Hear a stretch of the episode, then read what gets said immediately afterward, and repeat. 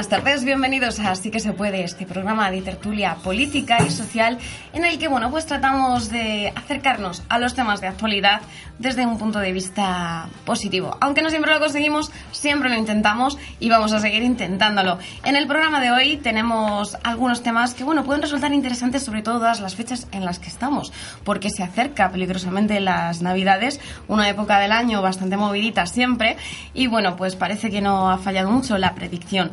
Lo último que tenemos, pues el tema de la violencia en el deporte.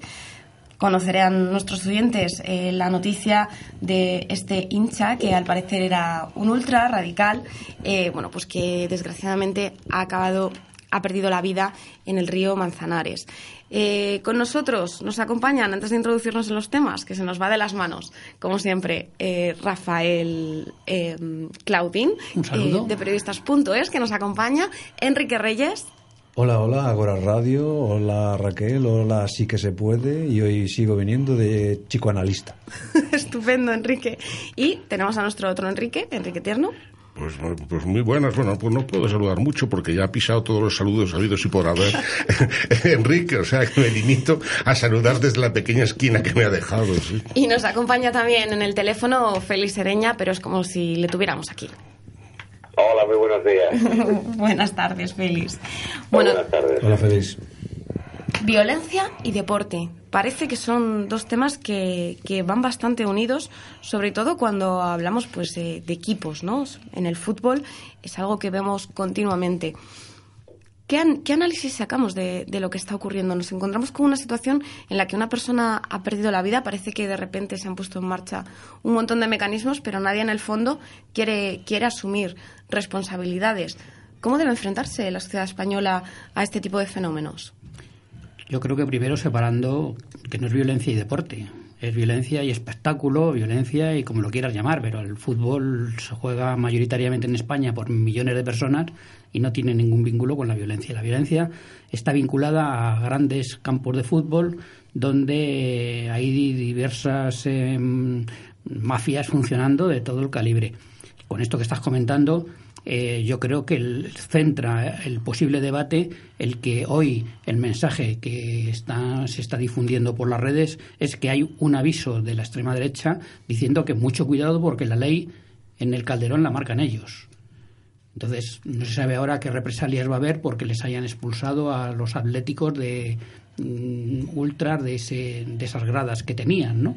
Pero a mí me da la impresión, porque además ha sido una pelea entre bandas ultras, sea que no es tampoco una ideología, decir, es que ha sido gente de la izquierda con gente de ultraderecha, no, no, han sido gente de ultraderecha. porque, eso de ya adjetivarlos como derecha, ultraderecha, son violentos. Son violentos pero ha habido. Sí, pero el mensaje de hoy es: la ultraderecha dice que la ley en el Calderón la marcan ellos. Qué titular, qué titular, sí, sí. Entonces, vamos a ver qué es lo que ocurre, ¿no? Pero eh, habitualmente, por lo menos toda la información que se ha hecho pública durante, desde hace muchísimos años, los vincula con la ultraderecha. O sea, que no es que sea tampoco una afirmación gratuita por la simbología, eh, por la forma de expresarse, por los mensajes. O sea, yo creo que no, mm, que no estoy aventurando algo, algo nuevo, ¿no? Pues como me pasa, me pasa la palabra a la directora del programa, eh, yo quisiera hacer una abstracción respecto a qué está pasando en la sociedad. Eh, no os cojáis, ah, no toquéis madera. el hombre social, el hombre animal, eh, qué está pasando con, con, en la sociedad con, con, el hombre que al final tiene, tiene estos ataques de violencia y que yo diría que eso está de alguna forma estudiado para canalizarlo por ahí. O sea, ¿a quién, a quién, quién saca ventajas de todo eso? ¿no? Porque esas violencias algunos las decoran de otra forma y la llaman forofismo, la llaman fanáticos del deporte, tal. Algunos justifican inclusive que eso da vidilla al deporte y, calienta eh, el, evento. Todo eso eh, me parece que ahí está sujeto a cierta maquinación y que no es espontáneo. Eh, creo que te estás refiriendo, ¿no? A que un poco el fútbol, particularmente, pues es una especie del circo moderno del siglo XXI, en el que, bueno, pues eh, la gente se desahoga, en el que se vuelcan las pasiones y en el que quizá podemos olvidarnos un poco del resto del mundo y de nuestros problemas cotidianos, ¿no? Es una especie de fenómeno me mira Enrique, Enrique Tierno con una cara muy peculiar. la palabra, yo aquí guardo un silencio cuasi religioso. ¿no? no, pero es cierto, esta es una opinión bastante extendida, que el fútbol cumple esta función. Entonces, que se den quizá estos brotes de violencia o de, de fanatismo, como tú dices, pues yo creo que es bastante sintomático. Enrique, te doy la palabra. Acláranos, don Enrique. no, no, no, no, no, yo me voy a, remitir al comienzo de lo que decía Rafael, o sea, que está íntimamente, estos, entre comillas, feos espectáculos, están ligados al mundo del espectáculo. Yo no estoy tan seguro que esté ligado al mundo del espectáculo en las grandes masas solo. Muchas veces hemos visto una noticia que en un pueblecito eh, de mediano alcance, jugando un partido de fútbol, le se han liado a, mantazos, a, porrazos con el árbitro, eh, o ha habido una pelea entre. Yo creo que está ligado, está ligado al espectáculo en sí. Ahora, a mí una de las cosas que me extraña, por ejemplo, es por qué se da la violencia más en ciertos espectáculos que en otros. Entonces, ¿por qué en los toros no hay violencia? Quizás porque ya se está ejerciendo sobre el propio toro. Y entonces con eso se subliman las pasiones, viendo con más sangre el animal. Pero se está visto que aquí hay espectáculos y espectáculos. Y la casualidad de que también más o menos grandes, pero para todos hay muchísima gente y no, no, no, suelen liarse a, gorrazos cuando salen o cuando entran a la plaza de toros. Que es que tampoco queda mucho, vamos. Pero bueno, hay, Pero es porque no hay equipos, ¿Eh? simplemente. No hay, no hay, equipos y es y porque es, es más quizás un, un tema más individualista, no lo sé, no estoy seguro, pero por que ahí hay algo. Y canalizar el salvajismo natural de las personas en el, en el mundo del toreo es difícil. bueno, porque eso a lo mejor, porque como es un espectáculo eh, violento en sí, porque es muy violento, pues eh, violento, entendéis a lo que me refiero, a lo mejor ahí queda la violencia. ¿no? O, se ejerce en el puro, ese purazo que se También lo mastican, lo vuelven a masticar, se contaminan, entonces con eso. Pero bueno, el caso es que en el fútbol se da no es que esto sea nuevo, todos llevamos viviendo desde aquellas grandes manifestaciones de ya muchos años los ingleses, que fueron posiblemente de lo más bruto que ha habido hasta ahora. Los alemanes tampoco se quedan atrás. Entonces, esto son unas, situaciones que sí, en el mundo este del deporte, de, en concreto en el mundo del fútbol, también creo que en el fondo de esto eh, es un sistemas organizativos de la violencia. Lo que es la violencia de unos pocos en el mundo del deporte, el gran, gran espectáculo, en concreto, ¿por qué no se da esto con otros espectáculos?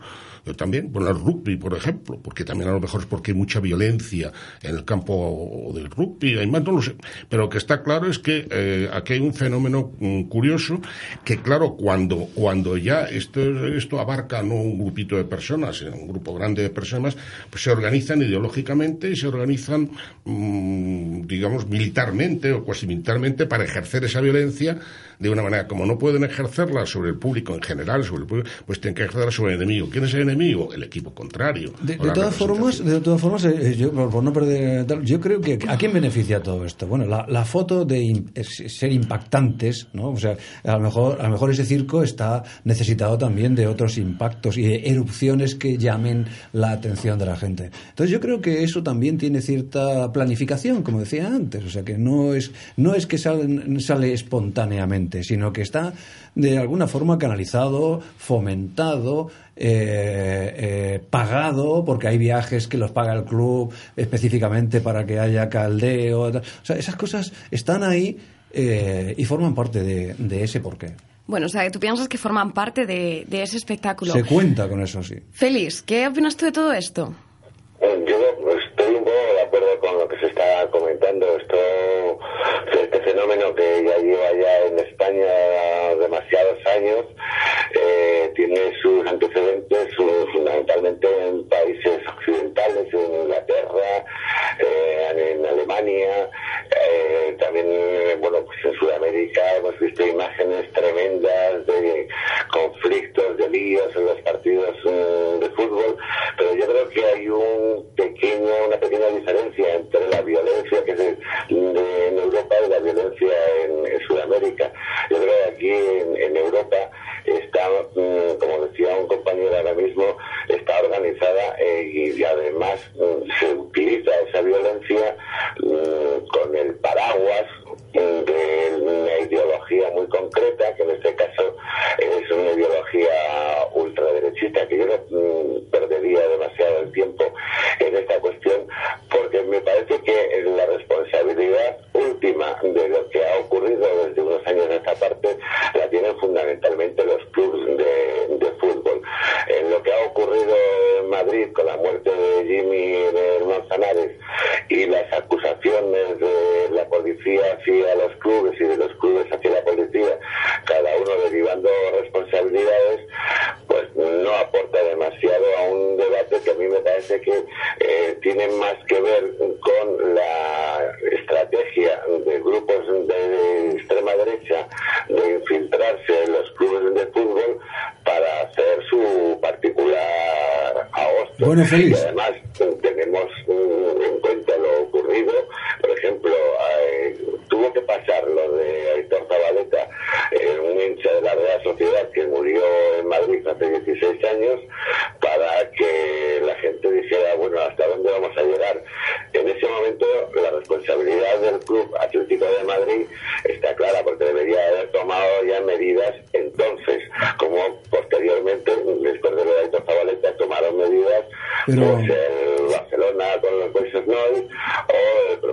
Quiero, quiero contestarte, Félix. Y yo creo que esto, este, esta limpieza la tienen que llevar a cabo todos aquellos clubes de fútbol que alimentan eh, la presencia de estos energúmenos en las gradas para caldear el ambiente. Voy. Una cosa es caldear el ambiente y otra cosa es,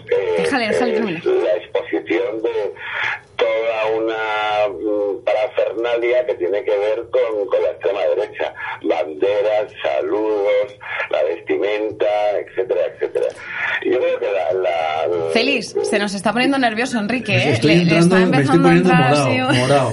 Félix, quiero contestarte, quiero contestarte. He visto al ministro, al ministro de Interior decir que es un problema de los clubs, pero hay algo en la Constitución que dice que el gobierno está para garantizar la seguridad ciudadana. Por lo tanto, tiene que intervenir. Pero claro, ¿qué hacemos? ¿Metemos a 30.000 policías también para custodiar a 30.000... Habrá otras formas. Que están haciendo barrabasadas. No, habrá- habrá cierres de campo. Por parte de los clubs, de decirles, bueno, señores, ustedes no tienen... Primero, Ahora está no tienen justificando el gobierno, no tú. les vamos a dejar ningún local. Tercero, eh, identificación de todos estos energúmenos. Sí hay una labor preventiva por parte de, de los clubes. Estoy de acuerdo que corresponde al gobierno, al, perdón, al Estado, corresponde el que no se den este tipo de actuaciones. Pero no se puede soslayar la responsabilidad de los clubes, si no estaríamos mirando para otro lado.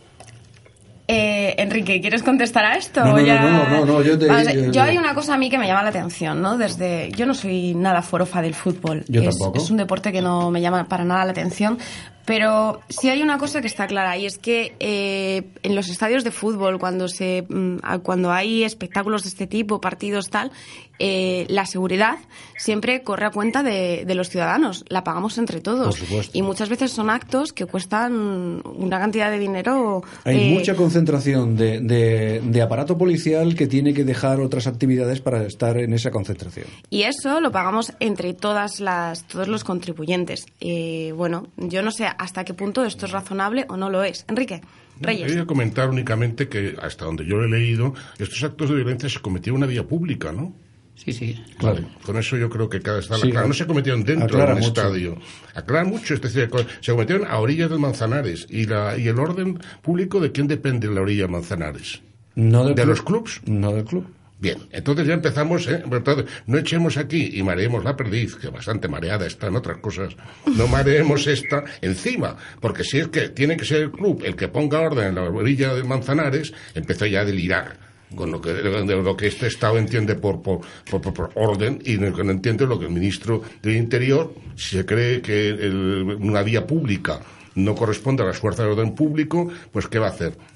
Eh, o con que se organicen ejércitos privados los clubs por su cuenta y riesgo Eh, para que salgan a la vía pública a poner orden en la vía pública Un grupo que ha cruzado toda media España ah, para llegar eso, o sea, Galicia. vamos, a dejarnos, a vamos, a, vamos a dejarnos de, de- si este grupo, por ejemplo, se cruza con otro autobús en Burgos, por poner un sitio, y lo lamentaría por Burgos, y se lían a palos ¿eh? en la carretera, Entonces, ¿eso qué pasa? Que tienen que mandar las fuerzas los clubes de, de uno para Sí, arreglar. sí, Hombre, es- un absurdo, es un Es absurdo. absurdo. Hombre, O sea, pero hay una cosa que, este, por ejemplo, eh, cuando se, uno planifica una manifestación o planifica un evento, eh, tiene, está obligado a contratar a personas o a poner a personas que se encarguen eh, de la seguridad de ese evento. Y si hay disturbios o hay algún problema, luego esas personas eh, van, van imputadas o se les piden responsabilidades. Lo que pasa también es algo que- parecido, algo parecido, yo no estoy diciendo que, que la seguridad en ese caso eh, dependiese exclusivamente de los clubs, Mm. pero que algo parecido sí que se podía Pero, implementar. o sea, una, una manifestación tolerada, pública, que tenga un propio sistema organizativo, me parece absolutamente lógico. Ahora, esto se resume a una panda de señores armados de garrotes que se le dían a palos a la orilla de Manzanares. ¿Qué tipo de orden vas a poner ahí? Si esto no tiene, no te, además que no corresponde, es que no, en, en nombre de que, de, de, de, de que se- son, que realizan actos violentos. No estaba ni previsto que Y- y- pasara. Y, y- y además que es que para eso iban y a eso iban. Vas a decirle, mire, ustedes péguense ordenadamente, por favor. Yo No, creo, hombre, que- no, creo pero- que Raquel está pidiendo que se que exija responsabilidades a, a- A- a a la gente de los clubes, ¿no? Entendido así. Parcial. Realmente Sí, las si es algo parcialmente. organizado, Claro. de- o sea, desde el momento en el que es algo organizado y promovido por los clubs, pues yo creo que dentro de la labor de los clubs pues debería estar eh, promover que haya algo de seguridad. Sí, pero ahí Ay, juegan con las dos barajas, porque tú vas a promover, bueno, sí, claro, y no sabes es cuántas entradas gratuitas les dan, ni lo de los viajes subvencionados, porque eso todo es un mundo más o menos oscuro, y entonces luego que acabe de decir, "Bueno, se, se acabó la contemplación. Entonces ustedes tienen que hacer esto, esto, esto, esto, con estas hinchadas. Y o cumplen la ley o les cae el peso Además, que el fútbol Más que es hoy no un toca, mira, hoy, hoy, en, hoy en día no toca el fútbol, los grandes equipos, no, no toca nadie, porque es un tema que está tan dentro del, del imaginario ciudadano que es- o sea, alguien va a poner orden realmente una cosa que afecta al Real Madrid, por poner un nombre al Atlético de Madrid, eso, eso hay que cogerlo con pinzas. Y todas las autoridades saben que es un tema muy... Claro, porque la solución cuál sería cerrar el próximo domingo Y- el Calderón y el Riazor, como se llame el. Le díselo a la el- alcaldesa o al ministro de lo que Cierras te van a decir. y, y que es cerrar los campos durante un domingo es cuando les afecta a sus intereses vitales y vas a ver cómo se De preocuparían todas formas, de- hay una miopía, pues lo digo por, por lo que acabo de ver en las televisiones de todos, hay una miopía en respecto a que parece ser que esa, ese tipo de gente es, eh, pues participa mucho en el fútbol y demás. Cuando le han metido el, el micrófono a gente que pasaba por la calle, ha dicho, yo soy, a mí me gusta el fútbol, pero no voy al fútbol por, por la violencia que se genera allí y no mando a mis hijos por la violencia, por lo cual me parece que es un espectador que puede ser, ser despreciable perfectamente el hooligan. Félix, Sí, el, el tema es que evidentemente tenéis razón cuando estáis comentando que aquello fue una quedada para liarse a palos entre las dos hinchadas. Evidentemente fue lejos de un escenario como pueda ser el estadio del Atlético de Madrid o pudo el Riazor o el estadio que sea. Pero no hay que olvidar de que esto es un proceso de tiempo, es decir, se han ido alimentando estas conductas con la permisividad de los clubs. Si los clubs lo hubieran atajado de inicio, igual no estaríamos asistiendo a este debate. Si los clubs hubieran puesto toda la carne del asador para tirar a la calle a esta gente tan despreciable, igual no estaríamos hablando de este debate. Igual el debate se habría que enfocarlo desde otro punto de vista. Pero evidentemente hay una responsabilidad de- por parte de los clubes de, de fútbol para que este tipo de situaciones se estén dando en la medida en que se están Sí, dando. sí, sí. Si tú Entre todos la mataron. de raíz, el peligro del problema se reduce sustancialmente. Pero alimentar un caldo como el que se, alimenta eh, en base a que son los que más ah, eh, carne le echan al, al asador para que el club se lleve la gloria en el campo de fútbol, animando a los jugadores, pues yo creo que no es de recibo. Yo creo que no es, no es de recibo. Además son conductas que se van copiando y problemas de este calibre lo encuentras también en partidos de fútbol de categorías inferiores, ni siquiera profesionales. Y, eh, pero la verdad es que el fútbol es un deporte curioso porque recoge toda esta violencia, pero es algo que luego no ocurre en otros deportes, no ocurre en otras. ¿no? Esto es algo que también nos hace pensar, nos hace reflexionar.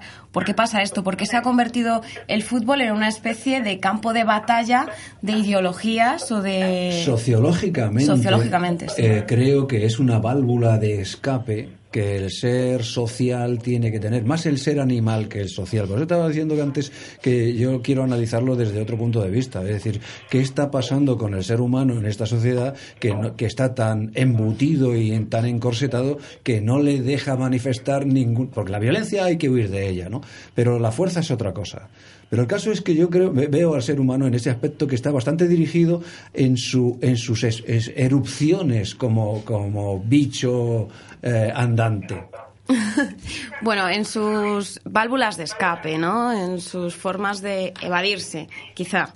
Sí, sí, sí, sí. Pero, eh, eh, hay que hacer el análisis de lo que está pasando no solamente desde el, desde el, suelo, ¿no? Donde vemos que si es un negocio, que si que le pasa esto, qué violento es, porque quién le manipula. No. Eh, yo creo que hay otra visión que hacer a ese respecto y, que hay una canalización, y estoy seguro que los expertos en el gobierno, el Estado y demás tendrán bastante en cuenta a la hora de saber cómo canalizar todo eso que existe hay un refrán que dice eh, pan y circo para que el pueblo esté tranquilo. Y precisamente hablando de circo, pues tenemos el fútbol. Y hablando de pan, no sé si habéis oído la noticia, la cantidad de alimentos que se han, que se han recogido precisamente para un banco de alimentos. Eh, pues una de las entidades que lo promueve es eh, Cruz Roja, para poder paliar un poquito el hambre que tenemos ahora mismo en, en España. Para mí, auténtica chamusquina. Huele, huele, huele fatal, porque le estamos haciendo el negocio a los supermercados. ¿A los supermercados? Sí, sí, estamos haciendo. O sea, han vendido 300 veces más. Eh, pero bueno, y es, Quiero decir, ¿qué hacemos con ese grupo de personas que están pasando hambre? Alimentarlas desde el gobierno. ¿Y dónde compramos la comida? El gobierno nos la facilite, que para eso tenemos los dineros que se los damos al gobierno. Félix. Estoy de acuerdo, estoy totalmente de acuerdo. En esta última campaña se han recogido del orden de los 20 millones de kilos destinados a millón y medio de personas. Son los datos y ahí quedan. La pregunta es, ¿quién tiene que alimentar ese millón y medio de personas? ¿Tiene que ser la solidaridad ciudadana o tiene que ser una responsabilidad del Estado de alimentar a ese millón y medio de personas que si no lo pasarían francamente mal? Eh, la solidaridad está muy bien, pero bueno, ¿cuánto y hasta cuándo vamos a seguir así? Porque a este paso acabaremos cediendo nuestras casas para que vengan los desafiados a dormir en el sofá de, la sala de estar. Es decir, el problema, el debate de fondo está en cuál es el papel real que tiene que asumir un gobierno, un Estado, a la hora de afrontar este problema. Señores, tengo un millón y medio de personas que no tienen para comer, tocamos el tuto, montamos el lío de las televisiones, venga reportajes, venga reportajes, venga reportajes, tocamos la fibra sensible del ciudadano y eso se traduce en 20 millones de, kilos en un montón de camiones mm, llevando los alimentos de un punto a otro la geografía española. Yo estoy absolutamente convencido de que no lo estamos haciendo bien. Se podría decir otra cosa más. ¿Qué ocurriría si ese millón y medio de personas salen a la calle gritando tenemos hambre, queremos comer? ¿Cuál sería la imagen eh, de, la marca España en los telediarios de Inglaterra, Francia, Alemania, etcétera, etcétera? ¿Y por qué no eh, salen a la eh, calle esas personas, no? También. ¿Y por qué no salen a la calle esas personas? Porque ya están desde cerca de la enfermedad, ya no están, no están potentes. Yo, yo, creo que el, el cambio se notará cuando, en vez de ser el eh, se llamaba Cañamero, el dirigente del SOG este que asaltó, no que asaltó, que se fue a un supermercado, y no Si en vez de ser ese hombre fuera el ministro de Asuntos Sociales el que hiciera eso, mm. entonces estaríamos en el buen camino. Es decir, que fuera una responsabilidad, de, una sensibilidad del gobierno por la gente que está dejando en la estacada, que eso es lo que no se está produciendo de ninguna, de ninguna ah, manera. claro que sí. Sí, sí, lo que estás ah, diciendo, estoy en ello.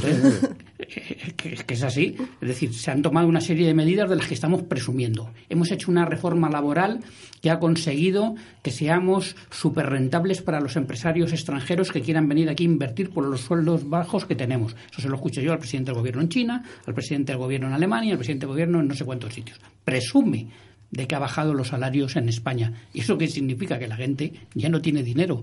Entonces, es un problema que lo ha creado el gobierno justo al contrario de lo que tenía que haber estado haciendo. Entonces ahora estamos pagando esas consecuencias. ¿Habéis visto la alegría que hay por dos puestecitos de trabajo durante 15 días en la Navidad? Y, los mercados de alimentos, eh, los bancos estos de alimentos, estoy de acuerdo en lo que decía Enrique. Es decir, que mi mujer, que los sábados la acompaña al supermercado a llevar el carrito de la compra, lleva ya varias semanas que, como están los del banco de alimentos ahí en la puerta, coge no sé qué de, arroz y no sé qué de, esas cosas que te permiten al precio del supermercado. Al precio del supermercado y se lo mete después en el carrito a estos señores. Con lo cual los supermercados están haciendo negocio con los bancos de alimentos que duda cabe porque no están cediendo los excedentes de ventas eh, que tienen. O sea no se, no se está cediendo un montón de, de alimentos hay algo ahí que no nos y después yo me fío de entidades como Cruz Roja que lo está haciendo bien como Caritas que lo está haciendo bien también y después con algunas entidades locales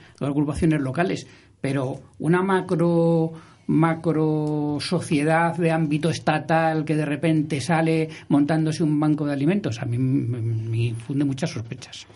Sobre todo me llama la atención, bueno, pues lo que has comentado, ¿no? Hay muchos em, excedentes alimenticios eh, que muchas veces se ponen malos, frutas, eh, comidas, verduras que no se les dan salida y luego nos vemos pues con iniciativas de este tipo. Quizá el gobierno claro, debería poner algún tipo de, de medidas para que, que esto no ocurriera. Enrique, estás tremendamente callado y eso me preocupa. Yo estoy siempre con, bastante dolor de cabeza, me ha tocado hoy, pero bueno. Eh, no, hay varias cosas. Habéis dicho hace un instante, es verdad, que las frutas se estropean, las verduras muchas se estropean.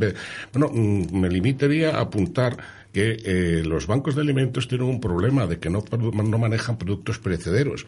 Y si mal no tengo entendido, se recomienda mucho en las buenas dietas que consuma uno vegetales, que consuma uno verdura fresca, fruta, bueno, pues eso no. O sea, ya entramos aquí en las contradicciones. caducados. estamos en las contradicciones alimenticias.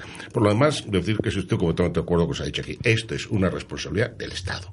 Y yo no creo en actos de caridad, grandes actos de caridad organizados. La caridad y la beneficencia, la filantropía, todas estas cosas son temas que deben ser puntuales para arreglar situaciones humanas que de alguna manera se han escapado a la gran red de protección del Estado. Y ahí, ahí, tiene que estar. Entonces no es que esta gente sea insensible, es que son unos absolutos cenutrios que están totalmente de lado de lo que está padeciendo esta sociedad. Otra pregunta que creo que ha sido, Raquel, la situación es ¿por qué no reacciona esta sociedad?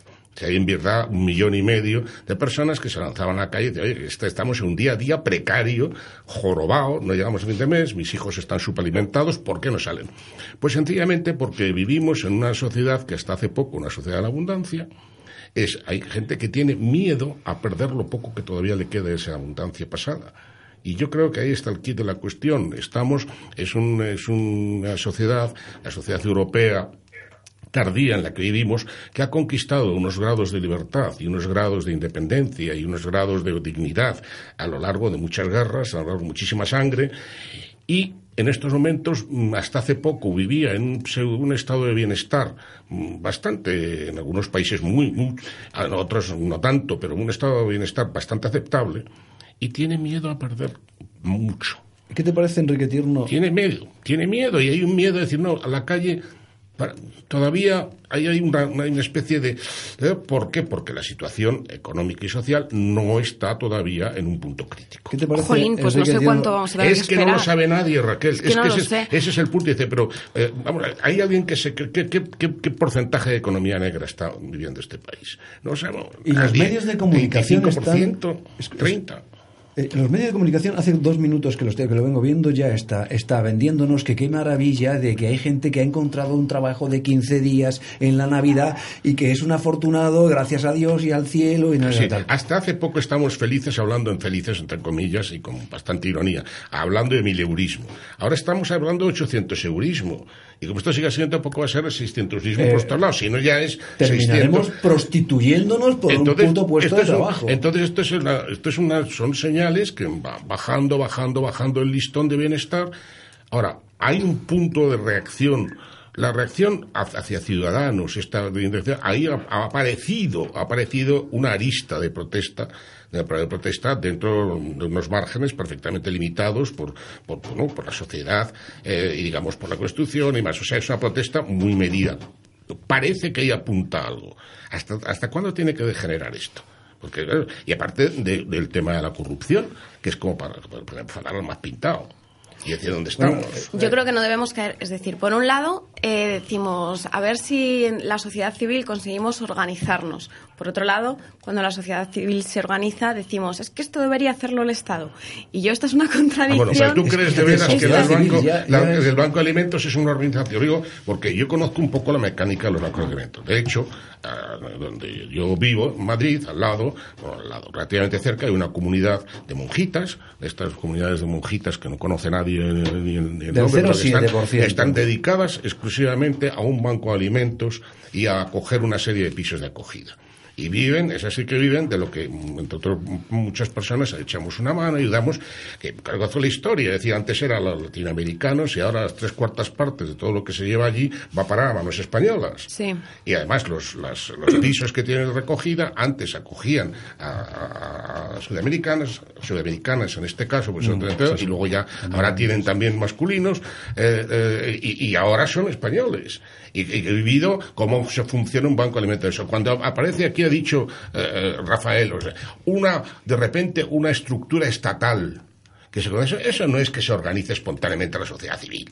La sociedad civil se organiza espontáneamente a través de muchos y pequeños bancos de alimentos, de que, por ejemplo, los, eh, yo vivo, lo- los, eh, los, ya los ya es un error que tenga que existir una sociedad ya es civil. un error, ya es un error. Félix, Eh, discrepo un poco. Yo creo que la sociedad también está preparada para llevar adelante, sin buscar cosas raras por ahí, una campaña de estas características y en base a la solidaridad y una buena organización se pueden hacer mil historias. No solamente ya el tema de los, del Banco de Alimentos, sino otras eh, iniciativas similares.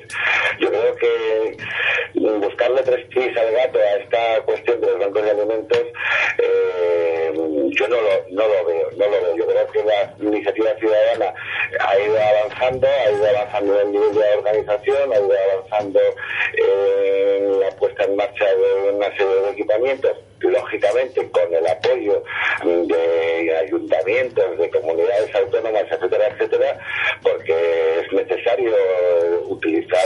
La caridad eh, ofende, la caridad ofende, Félix. O sea, que los ayuntamientos tienen que organizar.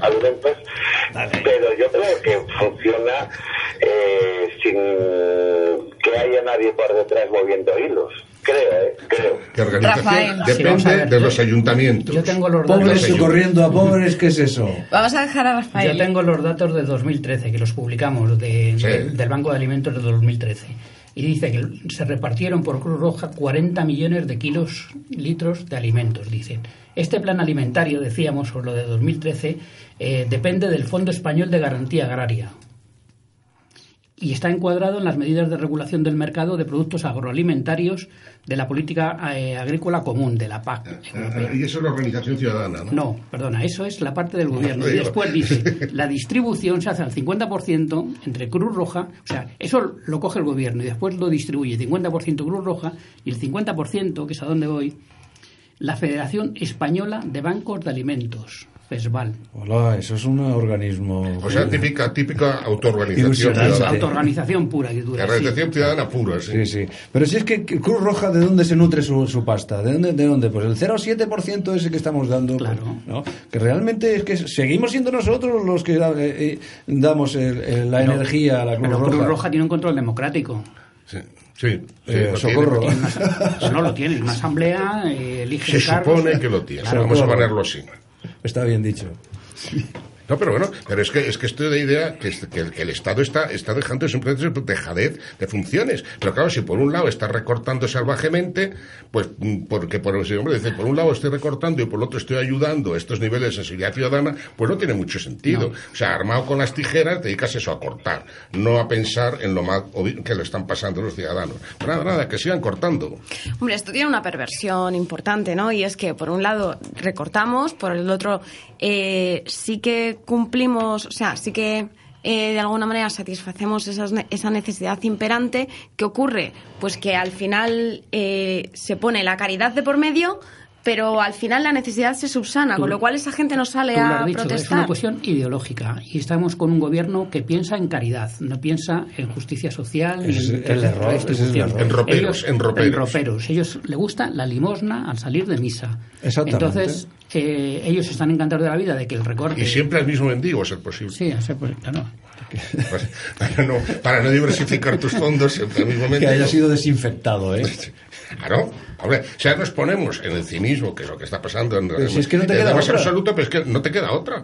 Entonces, bueno, pues ahora nada, pues en vez de ayudar solamente a estas hermanitas, eh, pues vamos a intentar ayudar también al siguiente banco de alimentos y no sé, y así.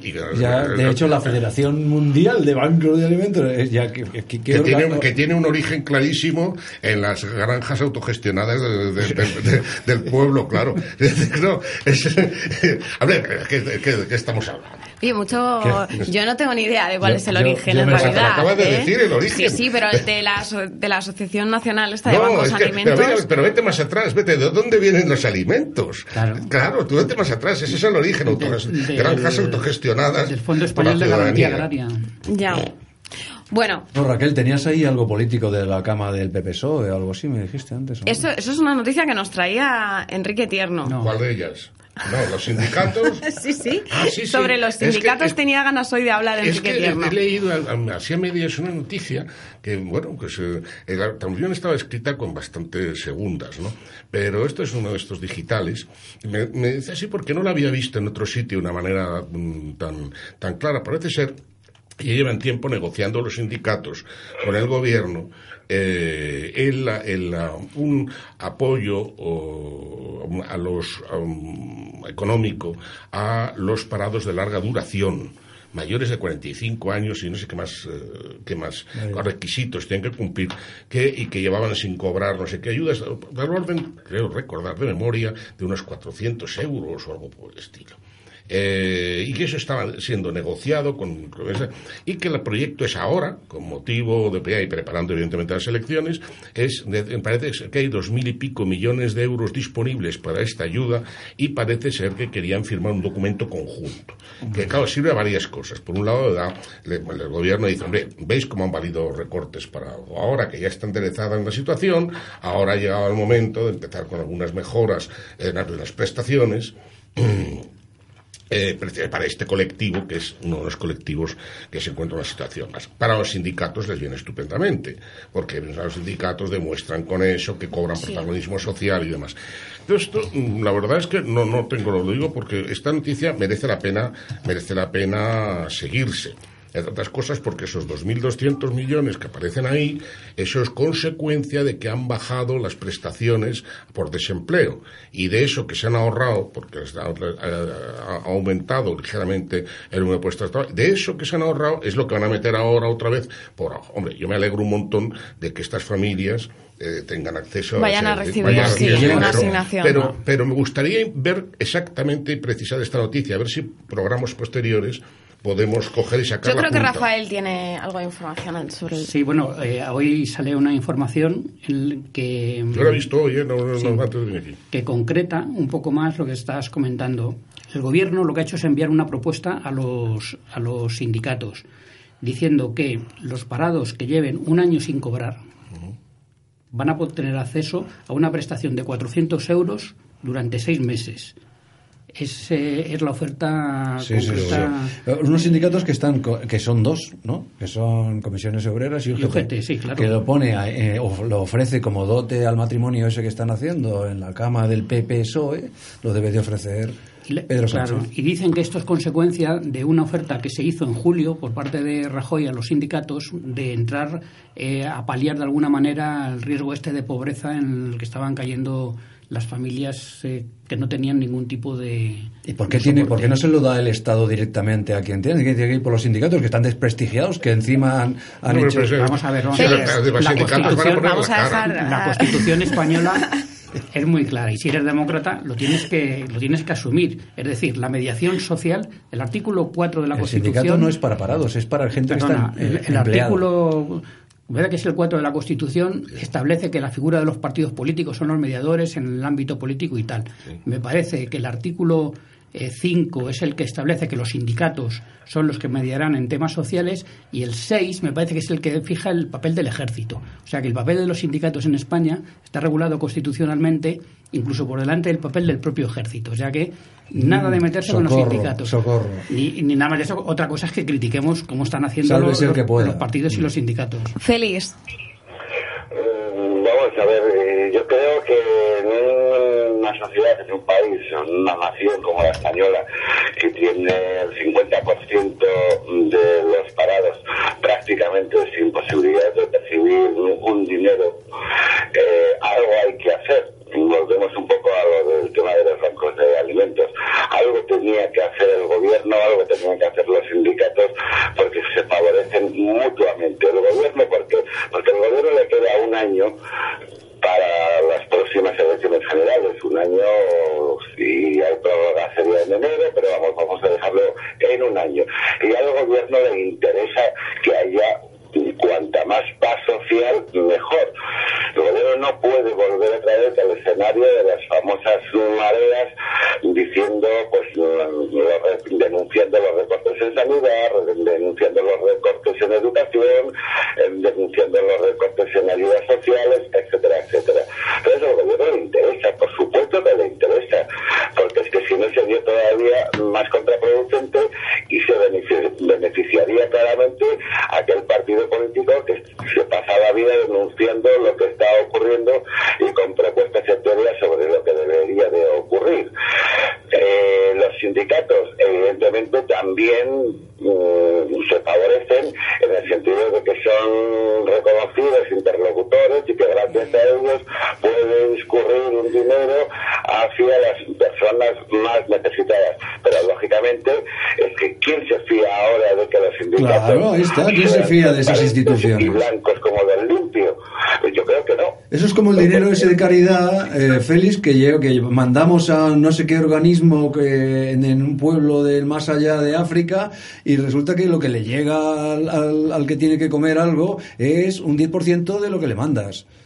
O sea que, es que, eh, claro. a través de los sindicatos no va a llegar mí Lo que me directamente. preocupa es que en vez de ir esta ayuda directamente, como 400 euros al bolsillo de estos necesitados, lo hagan a través de cursillos de formación. Eso sí que verdaderamente hayas estado. Por favor. No. Bueno, hablando de, de dineros que no se saben muy bien dónde se emplean, Hoy hemos conocido que el Congreso destina una serie de destina un- unos presupuestos, eh, bueno, pues que van para los diferentes grupos políticos. Este dinero no forma parte ni de los sueldos ni de los gastos que, que pueden tener los, eh, bueno, pues los congresistas. Entonces, ¿qué, ¿cuál es el problema? Pues que eh, en 25 años, al parecer, nunca se les ha pedido cuentas de, oigan ustedes, a qué están destinando este dinero. Cursos de formación. No, no solamente cursos de formación, pero al parecer son cantidades bastante, bastante grandes, ¿eh? que llegan a los miles y miles y miles de euros. De modo que volvemos a ver un poco lo de siempre, ¿no? Yo esos fondos Dinero. los quitaría de un plumazo de la historia de España. Es decir, todo transparencia, transparencia, Te transparencia. cargas, te cargas la mitad de la historia de España. Claro, claro, por eso, por eso. Pero que salga a la luz todo eso y que si, si no hace falta el oscurantismo. Y a la mitad de los españoles también. Bueno, pero yo lo que quería recalcar un poco es al final ocurre eso, ¿no? O sea, eh, a través de instituciones, a través de vías que se supone que lo que hacen es democratizar un poco los presupuestos y que el dinero se canalice hacia las eh, personas que se encuentran en, las, en la ciudadanía en general y al final el dinero se va quedando de por medio. ¿Qué podemos hacer para evitar eso? ¿Cómo podemos conseguir? Bueno, sé que los diputados se van a negar a esto. O sea, enseguida se van a autodenunciar. No sé, lo que se van a negar es recibir esos dinerillos, seguro que sí. En teoría no son para los diputados, sino que son para los, los grupos políticos. O sea, es un dinero para, que el, para el grupo O sea, que ni siquiera llega... Los grupos políticos están formados por los diputados y por los técnicos que les ayudan. Claro, claro, pero el ente ahí debe de ser que cae en formato lluvia y lo coge el que pueda. Hombre, yo conozco eh, algunas actividades que se están financiando con ese tipo de fondos y no me parecen mal, porque son eh, talleres, conferencias, eh, reuniones de trabajo en las que se toca un determinado tema y se invita a participar a representantes de organizaciones sociales, de ONGs, eh, de expertos en distintas materias para que aporten opinión sobre un determinado asunto que después le va a servir a los parlamentarios para tomar para su trabajo. Si no problema que lo pongan por escrito y que digan y se ha dedicado tanto dinero esto y esto y esto y no pasa nada. Con la, el problema es la falta de transparencia. Y al final la conclusión que sacamos es que hay tantos millones en fondos eh, poco transparentes que no se sabe a qué se destinan, o sea que hay mucho más dinero del disponible eh, realmente para poder hacer cosas. Acordaos de lo que hablamos el último día. Si, están, si el tema de cuánto se podría ahorrar con las diputaciones está calculado. Las duplicidades de funciones dentro del Estado están calculadas. O sea, todo el mundo lo sabe que hay 200.000 millones de euros. Eh, no, está nada mal. hablando de un 20% del Producto Interior Bruto. ¿Eh? que podían metérseles mano y hacer ahí una... una y, pues cuando estamos pensando en que se ahorre de eso por lo menos un 30%, o, por, por, el estilo, o sea, estemos, pues, pues, pues, pues vamos, no sé, 600.000 euros, ¿os dais cuenta que es que con eso se han cubierto recortes en sanidad, se han cubierto no, recortes en educación? Pero, y esto es simplemente un dinero que está, para el gasto político, pero ese dinero... y gasto político no útil porque no, no, no quiero, yo tengo no ser una monomanía. Cuidado para hablar del gasto político, el gasto político útil y necesario para una democracia, y el gasto político inútil y perverso para una democracia como es este. ahí está todo por hacer. Ahora, si los políticos que están al mando no quieren hacerlo, ¿eh? el, recortar el gasto político inútil, eso quiere decir que son todos también, como mínimo, inútiles. Cómplices. Feliz. Eh, como máximo, cómplices. Eh, antes se ha la palabra transparencia. Yo creo que es la única fórmula, la única manera de saber realmente por dónde, por, por qué cañerías del Estado, de, la organización del Estado, se pierden todos esos miles de, millones. Eh, los partidos políticos tienen que darse cuenta de una maldita vez de que eso no es un puesto de trabajo per se y por lo tanto mm, tienen que funcionar de una manera distinta a, como han venido funcionando en los últimos años. Si os acordáis, en los primeros años, mm, los años 80, mm, las famosas comidas en las épocas electorales. O sea, ahí se iban un montón de dineros de los partidos políticos en invitar a comer a los periodistas para jamarles el tarro sobre la idoneidad de su programa político o la idoneidad del, candidato. Y eso ha ocurrido y nadie decía nada porque en aquel momento pues todo el mundo consideraba que eso sería lo más lógico, pero luego hemos visto que no, que eso primero, no era efectivo, entonces se dejó de hacer también porque no había tanto dinero como para pagar comidas a a, los periodistas para que acudieran a esos encuentros informales donde lo que se trataba era sobre todo de vender el candidato y de vender el, programa político. Pero los partidos políticos no pueden seguir funcionando como hasta ahora. Tienen que funcionar de una manera radicalmente distinta. El otro día decía José María Aznar, a propósito del tema de la corrupción, que cuanto más leyes haya, más regulaciones haya, más corrupción puede haber. Y se preguntaba ¿Cómo puede subsistir un partido político? Pues un partido político tiene que subsistir con las cuotas de, sus abonados. que le dé el Estado, tiene que subsistir con las cuotas de sus afiliados. Y si no tiene afiliados, lo siento mucho. Y si no tiene militantes, lo siento mucho. Pero es que lo que se pide a la sociedad civil no tiene por qué no pedirse a los partidos políticos.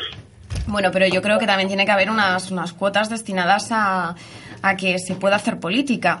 Porque si no, la gente con dinero siempre...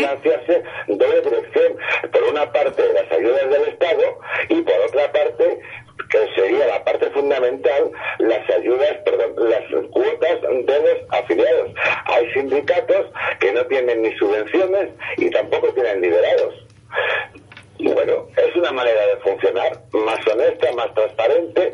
¿Por qué los partidos políticos siempre tienen que estar rodeados de eso que nadie sabe de dónde sacan el dinero para sus Nada, en absoluto. sus coches, Fuera subvenciones. sus mil eh, técnicos en la materia, etcétera, etcétera. Es decir, no se puede mantener la estructura de los partidos políticos a base de dineros que no se sabe su procedencia y Enrique Tierno. de dineros que se sabe su procedencia. Tenemos que saber el 100% de la procedencia de los dineros de los partidos políticos. No ocurre De acuerdo, Félix, un segundito, que- Y de su famosa caja Félix, te- te vas a asfixiar. salen con una gran ventaja porque cuentan con dinero para Coge hacer aire. campañas publicitarias, no de propaganda en este caso. Gracias, Félix. Enrique Tierno. No, es que se pregunta uno, ¿no? Vamos a ver, que, que el, el Estado tiene que tener el suficiente dinero para que la maquinaria del Estado funcione.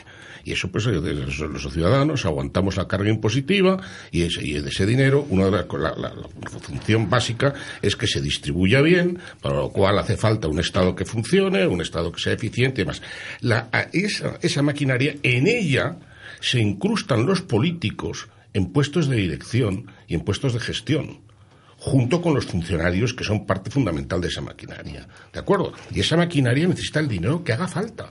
Y a los políticos, para que desempeñen su papel, habrá que darles el dinero que haga falta. Pero es que Mil está haciendo- euros. es que se hace- pasa es que se está haciendo al revés. Ahora son los partidos políticos los que están dictando al Estado cuánto le corresponde. Y entonces esto, el, el protagonismo, estamos, estamos quitando el protagonismo a quien lo tiene que tener, que es el Estado, que es el que tiene que defender una cosa que es la Constitución.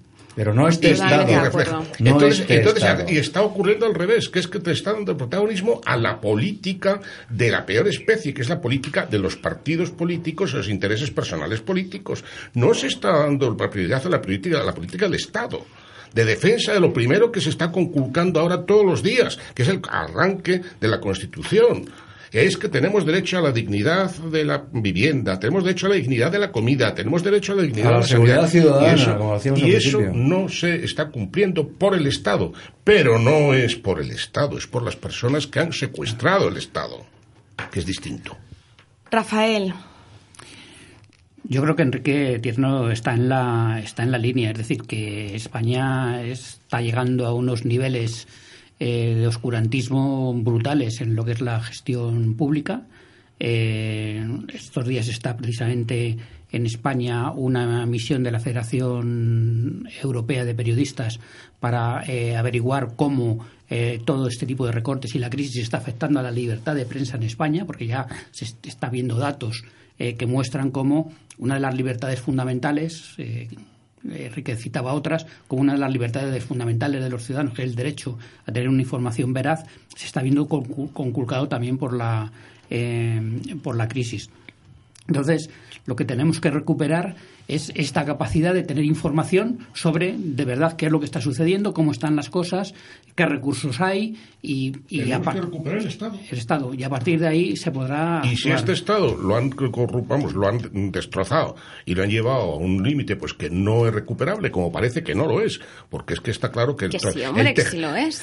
tal y como está en estos momentos, fíjate que hay alguien que pueda meter mano a empezar a arreglar el problema de, la- de los- de exceso de ayuntamientos que hay. Todo el mundo sabemos que tenemos- que hay 8.200, aprox, 8.200, Sí, sí, y que oye, con 3.000 íbamos que chuta. Pues Pon simplemente 5.000. Hay alguien que se te va a. Te sale la Federación de Municipios y todos tu gente de partido y te dice, pero oye, ¿tú qué vas a hacer? Dejaríamos ¿Recortarnos a de comer no sé nosotros? cuántos. Mm. ¿Y cuántos pueblecitos hay de nada en España que resulta que el alcalde tiene coche y chofer?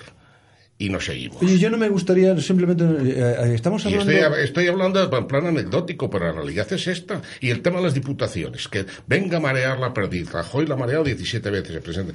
Que venga a marear el tema de las diputaciones. Y venga, y al final, ¿qué ha pasado? Que ha quedado igual. Aquí han puesto no sé qué, pero al final es que ahí sigue estando otro, por ahí se está yendo gasto ineficiente y gasto político malo.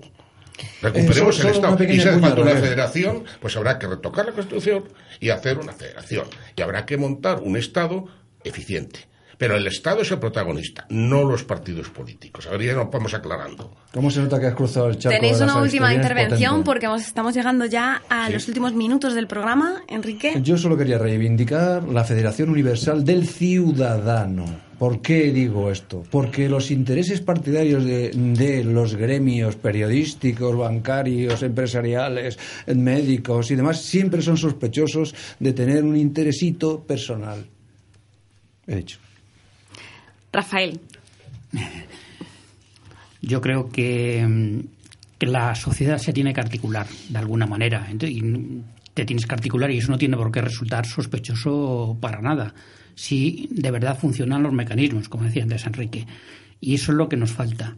Y es verdad que mm, tenemos un Estado que viene de épocas muy pretéritas y un, decía, ocho mil y pico ayuntamientos, pero es que las comunicaciones que hay ahora no existían eh, hace 150 años, entonces era lógico que existían esos ayuntamientos para resolver problemas. Entonces, tenemos que articular una nueva estructura y, es verdad que yo creo que todos los partidos con responsabilidad de gobierno, quiero decir, tanto a nivel del Estado como en autonomías, eh, como, en, como en ayuntamientos, en algún momento lo han dicho, pero ¿quién le pone el cascabel al rato, como, al gato, ¿no? Como decía Enrique, esa, esa es, es- ese es el reto. La asignatura pendiente. Félix. Yo creo que la palabra mágica es transparencia y a continuación el ciudadano tiene que concienciarse de que el Estado está a su servicio y no el ciudadano al servicio del Estado. Yo creo que son las dos fórmulas que deberían de ponerse encima de la mesa para cambiar el rumbo de las cosas, porque está ocurriendo que cada vez tenemos más Estado, más leyes, más historias que están asfixiando al ciudadano por arriba, por abajo y por en medio, y el ciudadano está perdiendo su categoría de ciudadano para ser todavía más súbdito. Bueno, pues nos quedamos con, con estas reflexiones. Esperamos que para el próximo programa podamos tener alguna solución, alguna idea, algo que pueda llevarnos por el buen camino del optimismo y de la ilusión, sobre todo en estas fechas que se acercan. Eh, podemos hablar para el próximo programa, si os parece, sobre la Navidad, el significado sociológico. Te, te he visto que de la tratas con Navidad. pánico. La ves venir, la ves venir. La con veo pánico. venir, la veo venir, sí, sí, sí, me parece una época del año curiosa. ¿Tú no vuelves a casa por Navidad? Cuanto menos. Eh, pues no, yo soy de las que a lo mejor se va de casa por Navidad. Bueno, muchísimas gracias eh, por habernos acompañado. Gracias también a nuestros oyentes en casa, como siempre, Félix Sereña. Tenemos Adiós, muy buenas tardes. buenas tardes. Rafael Claudín, Saludo para todos. Enrique Reyes Hasta dentro de nada. y Enrique Tierno. Gracias a todos. Nos oímos en siete días.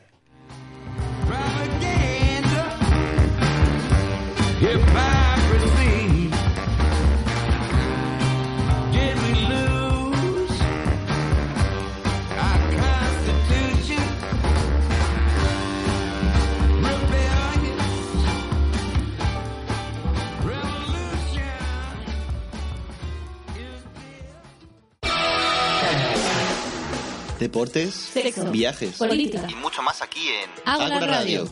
Ágora Radio. Estamos en tu misma sintonía.